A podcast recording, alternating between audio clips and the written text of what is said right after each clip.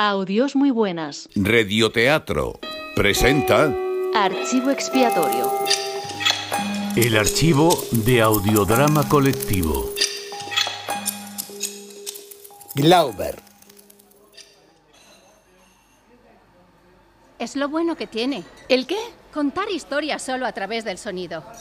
Que el oyente genera el espacio donde suceden las cosas, genera los paisajes, pone rostro y cuerpo a los personajes. Ve la acción. Hablas de un monstruo, ¿no? Un monstruo, por ejemplo. No hace falta siquiera describirlo. Apenas apuntarlo. Un ruido. Narrador. Se volvió lentamente. Ella. ¡No! ¡No! Y aquí lo tienes ante ti. Indescriptible. Dos voces, un golpe de música y unos vulgares efectos. Y no podría haber un monstruo más terrible, porque es tu propio monstruo. ¿Dónde quiere llegar? A ningún sitio. A la imaginación. Es que no se da cuenta. El ser más despreciable, el más hermoso, la habitación más sórdida, páramos desolados, el abismo, el fuego, la tormenta, el más terrible ejército, el más inabarcable. Millares de individuos en ordenadas filas. ¿Quiere verlo en acción? Cierre los ojos. Doce y media, capítulo vigésimo tercero. Berlín, unas pisadas.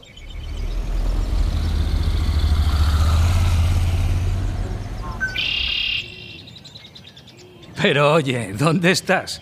¿A dónde se te ha ido la cabeza? En Berlín. ¿En Berlín? Es que no sé qué hacer con el maldito espía. Me tiene obsesionada. ¿Con Glauber? Pero si es tu personaje preferido. Sí, con Glauber. ¿Y para eso me sacas de mi casa y me citas aquí? ¿Para eso hemos alquilado una casita en el campo? ¿Para hablarme de Glauber? Pero es que no puedes pensar en nada que no sea el trabajo. Para hablarte de Glauber, sí, de eso. Estoy pensando en quitarlo de en medio, en hacer que lo maten. ¿A Glauber? Me cae bien. Ni lo pienses. Pero bueno, ¿a ti qué más te da? Si no es más que un personaje en una ficción que no oye nadie. A mí me da lo mismo. Pero Julio te araña. ¿Julio? ¿Quieres decirme qué pinta aquí tu hermano? ¿El niño? ¿Cómo que qué pinta? Si te oye cada noche. Anda que no presume de mi amiga guionista. Fascinado lo tienes, Marta. Oyes, fascinado. Cada noche, capítulo vigésimo tercero. ¡Schnell! ¡Schnell! ¡Mein Gott! ¿Ist er tot? ¡Apártese, señora! ¡No me empuje! Déjeme a mí. El inspector se inclinó sobre el cuerpo inanimado.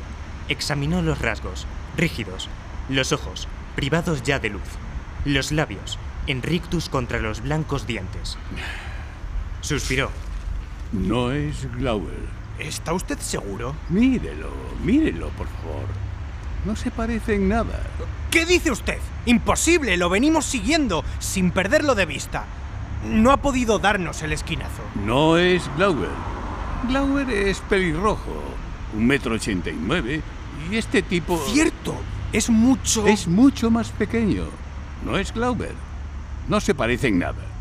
Este tipo es latino, más bajo, mucho más bajo, moreno, pelo oscuro. ¿Y cómo? ¿Y cómo ha aparecido de repente? Sí. ¿De dónde? Ha salido. Vaya usted a saber. Una maniobra perfectamente organizada. Escamoteo. Nos han dado el cambiazo. Es un niño. ¿Pero cómo? Yo le disparé a Glauber. Lo tenía en el punto de mira. Es un niño, inspector. No tendrá más allá de eh, 12 años. Y está muerto. ¿Muerto? Muerto. ¿Y Glauber? ¿Dónde está Glauber? ¿Dónde? Cada noche, capítulo vigésimo Eh, tercero. Julio, ¿estás durmiendo? Te has dejado encendida la radio. Lentamente se incorpora en el lecho. No reconoce el sitio. Ojos azul acero, pitañosos. Las manos grandes, duras. El corpachón no cabe en el pijama. ¿Dónde estás? ¿Dónde, Glauber? ¿Qué ha sido de tu tiempo? ¿De tu juego de espías? Esa voz de mujer. ¿A quién está llamando? Julio, eh, Julio, ¿estás bien? Mírate. Mira, Glauber, escucha. El calendario colgado en la pared. ¿De qué año, Glauber?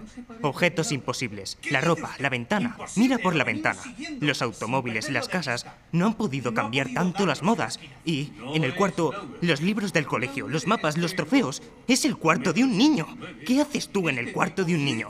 ¿No estabas moribundo en la calle? Nada a lo que puedas agarrarte. Nada, salvo tu rostro en el espejo. Y el miedo que se enrosca en esa voz. ¡Julio! En ese extraño idioma que sale de la radio.